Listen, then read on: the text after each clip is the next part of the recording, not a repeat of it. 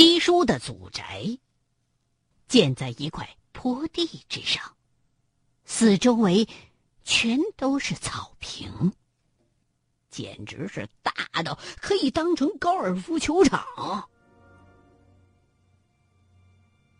张国忠刚一踏进屋子，就感觉到一阵阴气扑面而来。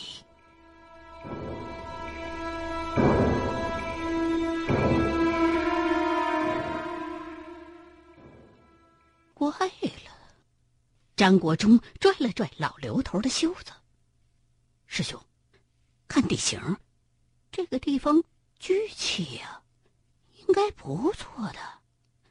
怎么成了鬼门关了？”老刘头拿出罗盘，左转转，右转转。罗盘的指针一动都不动。是啊，没啥事儿啊。阿光先生，你们老爷是不是让人骗了？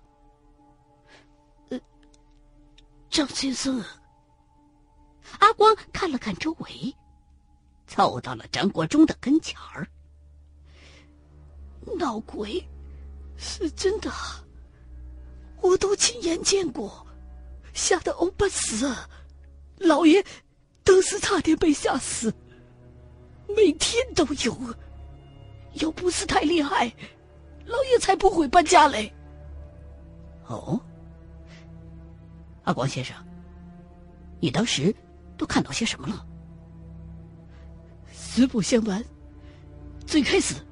是几年前的一天，那天晚上，我刚从老爷的书房里出来，忽然听见楼下有人尖叫，我直接从那个楼梯上跳下去的，我发现一个飞佣躺在地上吐白沫的了，我们以为是什么病症，就叫了医生，结果医生说是惊吓过度的了，后来那个菲佣说。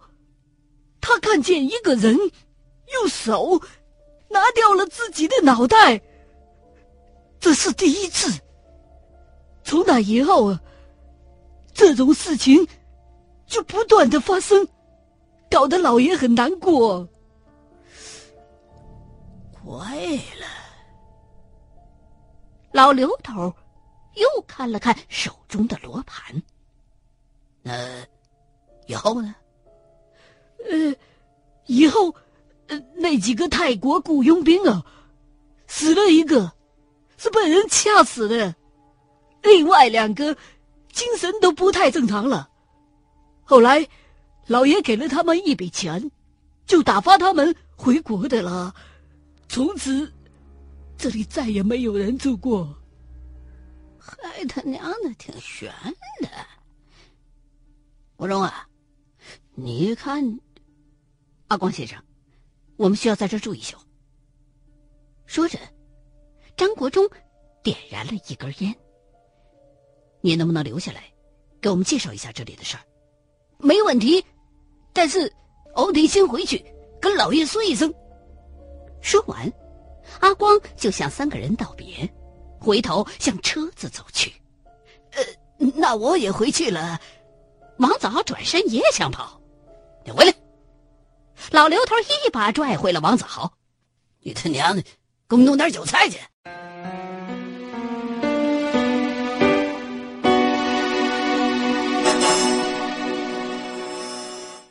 这天晚上，老刘头和张国忠找了一间屋子，擦干净床，喝够了酒，坐了半天，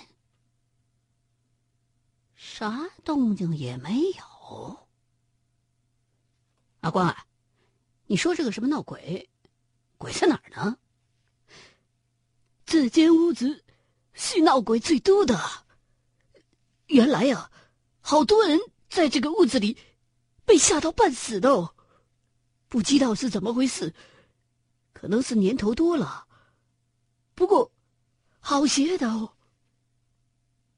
喝了点酒，阿光就开始和张国忠、老刘头讲起了在这幢屋子里遇到鬼的事儿，大多是什么撞客上身之类的，听得张国忠都快睡着了。凌晨三点，四周一片寂静，老刘头。晕头转向的拿着罗盘，围着整幢别墅绕了一大圈儿，屁事儿没有。他娘的，啥玩意儿没有啊！老刘头一边骂一边走进了屋子，是不是这里边埋了谁？你们老爷子做了几个噩梦吧？不可能的啦，这所房子。当时找的是东南亚最有名的风水大师，说这里是香港最好的宝地，不可能是坟地的啦。这个地方以前就是野地的啦，根本没有坟墓。东南亚最有名儿，那大师要是真有本事，还找我们来干啥呀？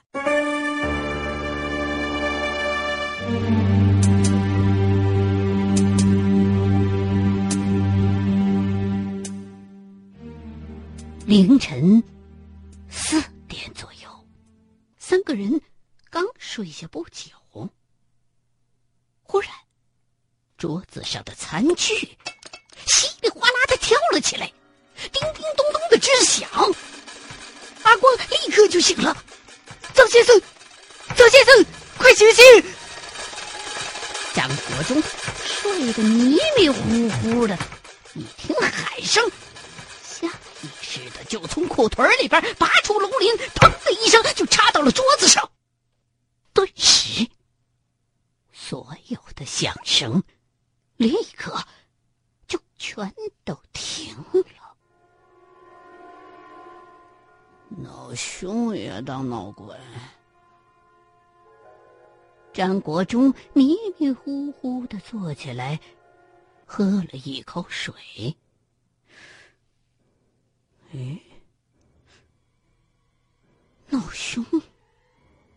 张国忠一下子全都清醒了过来。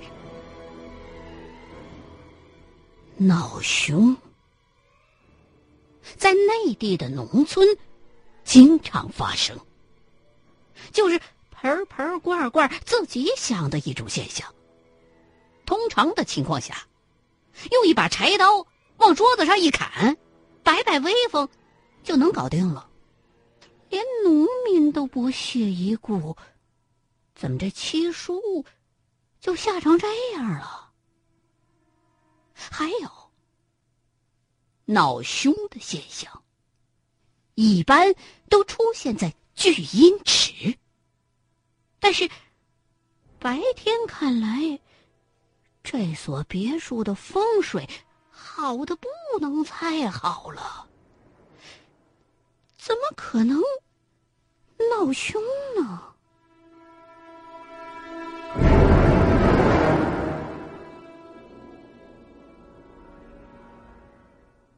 第二天，张国忠和老刘头围着这幢房子转了又转，怎么看怎么觉得这房子的风水好的一塌糊涂。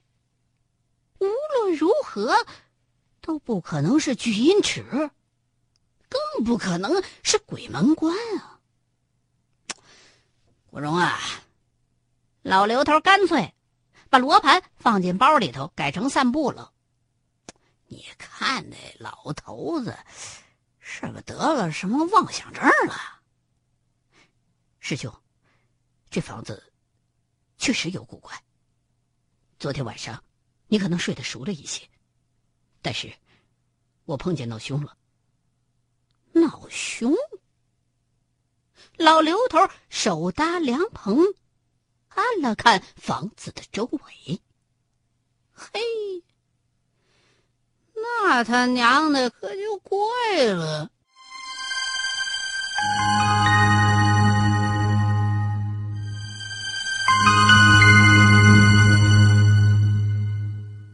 两个人上了车，保镖阿光就又载着他们来到了七叔的别墅。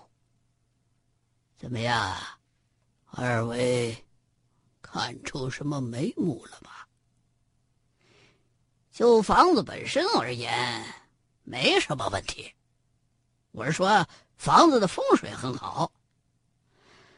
是啊，前几代要官。得官，要财来财，不知道怎么到了我这代，就成了这个样子。上一代，张国忠忽然若有所思。七叔，你的房子里可死过什么人吗？没有，别说死人，连只苍蝇都没死过。原来七叔信佛，杀生在他们家里是大忌，甚至连苍蝇都是开窗户轰走的。那就怪了。张国忠挠了挠脑袋。忽然，心中一动。七叔，不知道你能不能造一个高台？什么？什么高台？啊，就是能让我们看清楚别墅周围情况的台子。依这个别墅的面积，我看少说也得五十米高，而且越高越好。张国忠越说越没底气，这可不是什么小工程。万一台子造了，又看不出什么破绽来，这面子可就丢大发了。嗯，言之有理。阿光啊，你带两位先生去。张国忠刚想说点什么，给自己找一台阶下，阿光已经伸出手做了个请的手势。呃，七叔，这其实也是想办法查查原因，也不一定就能查到。张国忠尽量解释：这几十米高的台子可不是个小投入，万一这台子搭了，却没看出什么东西来。这这多少得有个台阶下呀？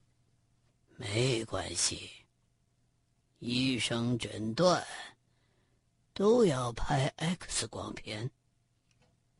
你们的要求我明白。七叔抽着烟斗，笑眯眯的看着张国忠，没想到。这回，阿光并没有开车去别墅搭台子，而是把车直接开到了停机坪。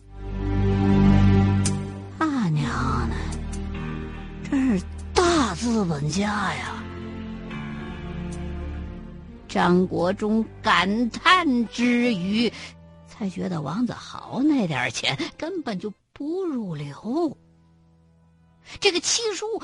也不知道是什么来头，竟然有自己的私家飞机场。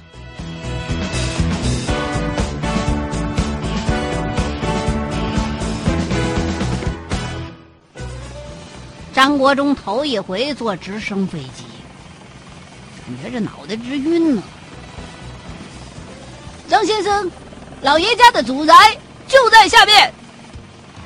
耳机里传来了阿光的声音：“能不能飞低一点？”在飞机上看，不愧是一览众山小，但是小的过头了，啥也看不清。于是，阿光直接让机师飞到了二百米左右的低空。此时，别墅周围的一切尽收眼底。师兄，你看那白的是什么？张国忠指着别墅正门外，隐隐排成一排的白点，高空之下，可以看出这些白点儿构成的虚线，汇成了一个漏斗形。阿光，麻烦再往那边飞一点儿。于是，直升机挑了个头，顺着那条白线儿飞了一段。只见这条白线儿直接通到一条公路的入口。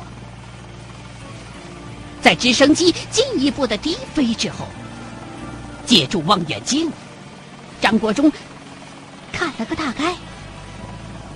那些白色的东西。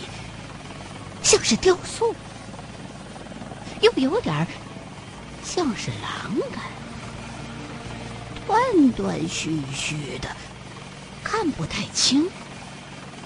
但是工程量极其的浩大，像是市政工程。原来是这个，阿郭先生，咱们可以回去了。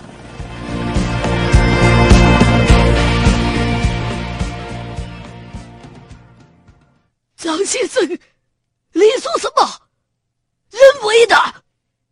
七叔暴跳如雷。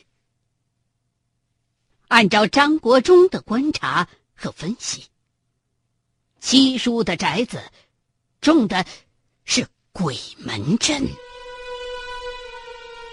也叫鬼阵，就是在鬼节的时候，用蒙石磨成的粉。等物品引出一条路，从大道上引开冤魂，以免人鬼相冲。直到现在，还有一些地方保留着这些习俗，只不过蒙石大多数已经被楠木屑、草编等物品所替代了。在茅山术的理论当中，以当地的星位图为基准，用蒙石摆出鬼门阵引鬼的方法，是真实可行的。大路是魂魄通行的地方，大多数民间烧纸祭祀都选在十字路口，就是这个道理。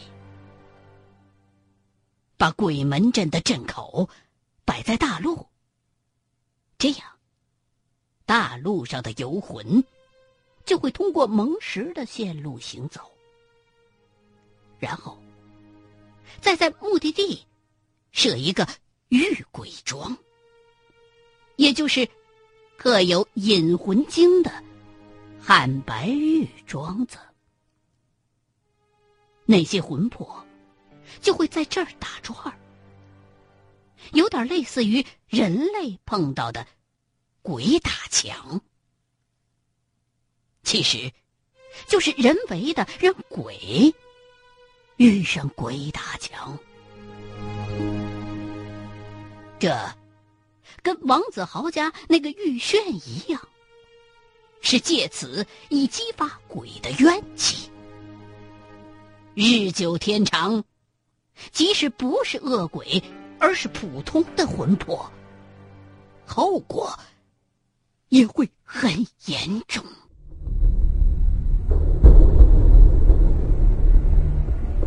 七叔，你别激动，我解释给你听。张国忠看着老爷子气得满脸通红，担心他万一一口气儿没上来，自己可担不起这责任。我还没核实。这可能是市政建筑的巧合，可是七叔根本就没听张国忠后半截的话。姓赵的，我廖七跟你势不两立。